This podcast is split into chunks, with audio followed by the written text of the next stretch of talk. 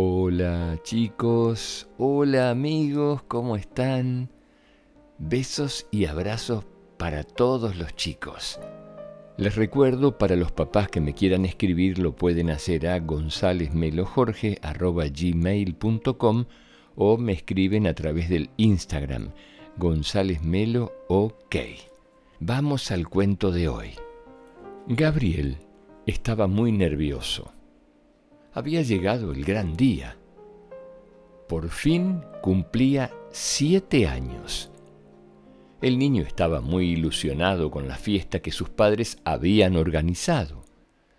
Iba a estar toda la familia y también sus mejores amigos. Pero había algo que no le convencía demasiado. Eso de soplar las velas. ¿Para qué soplar las velas? Esta vez le dio por pensar un poco más en el tema.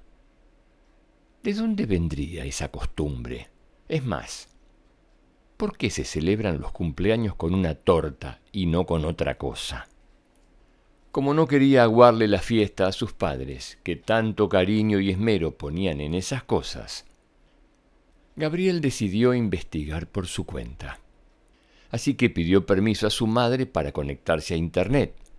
Abrió su buscador favorito e inició la búsqueda. En ello estaba cuando su hermana Luciana, dos años mayor que él, entró en su habitación. ¿Qué haces, Gabriel? preguntó. ¿Buscas algo? Quiero saber por qué soplamos velas en nuestros cumpleaños, dijo Gabriel. ¿Quieres una excusa para no tener que apagar las velas? Preguntó Luciana. Es que me parece una tontería enorme, dijo Gabriel. Vale, pues me quedo contigo y me lo cuentas, dijo Luciana. A mí también me parece una tontería todo eso de las velas de la suerte. Creo que tiene que ver con algo de los antiguos griegos. Mirá, dijo Gabriel, aquí dice que al parecer en los antiguos griegos ofrecían dulces redondos con velas encendidas a la diosa Artemisa. ¿Y por qué redondos? preguntó Luciana. Los dulces redondos representaban el ciclo lunar, dijo Gabriel. ¿Y las velas? preguntó Luciana. Cuando las apagaban, los antiguos griegos creían que al soplar el humo llegaba a la diosa y que con ese humo iban también todos sus deseos. Pero vaya, qué curioso, dijo Luciana. ¿Será por eso que nos dicen que pidamos un deseo al soplar las velas? Tal vez, dijo Gabriel. Mirá, aquí dice que hay otra posible explicación, un poco más moderna. Cuenta, cuenta, dijo Luciana. Al parecer, la tradición podría tener su origen en Alemania, en una fiesta que se hacía en el siglo XVIII, llamada Kinderfest. Era fiesta en la que se homenajeaba a un niño. Para ello, le preparaban un dulce sobre el que se colocaban dos velas. Una representaba la luz de su vida y la otra los años venideros. Las llamas debían estar encendidas durante todo el día y eran reemplazadas cuando se consumían. Al final del día se apagaban soplando. Entonces, creían que el humo de las velas ayudaba a que los buenos deseos llegaran hasta Dios. Otros cuentan que se colocaba una vela por cada año cumplido y otra más en el centro.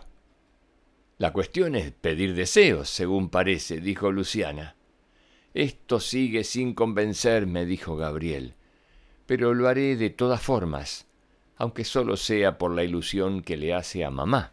Ella siempre pide poder soplar las velas un año más, y que todos estemos con ella para celebrarlo, dijo Luciana. ¿En serio? dijo Gabriel. ¡Qué buen deseo!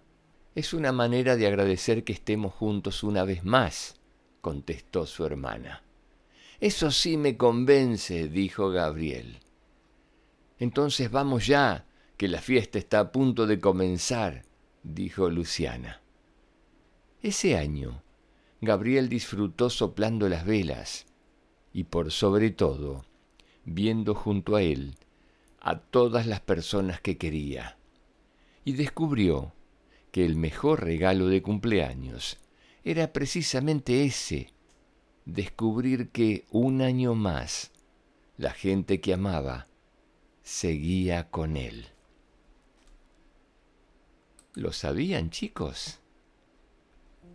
¿A ustedes les gusta apagar la vela el día de su cumpleaños? ¿Piden algún deseo? Yo les puedo recomendar que pidan muchos deseos. Cuanto más deseos pidan, más deseos se cumplirán.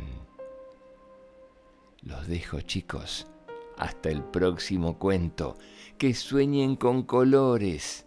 Los quiero mucho. Chao.